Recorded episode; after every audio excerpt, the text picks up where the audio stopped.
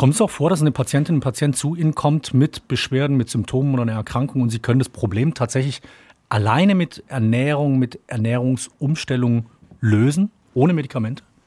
Tausend Antworten.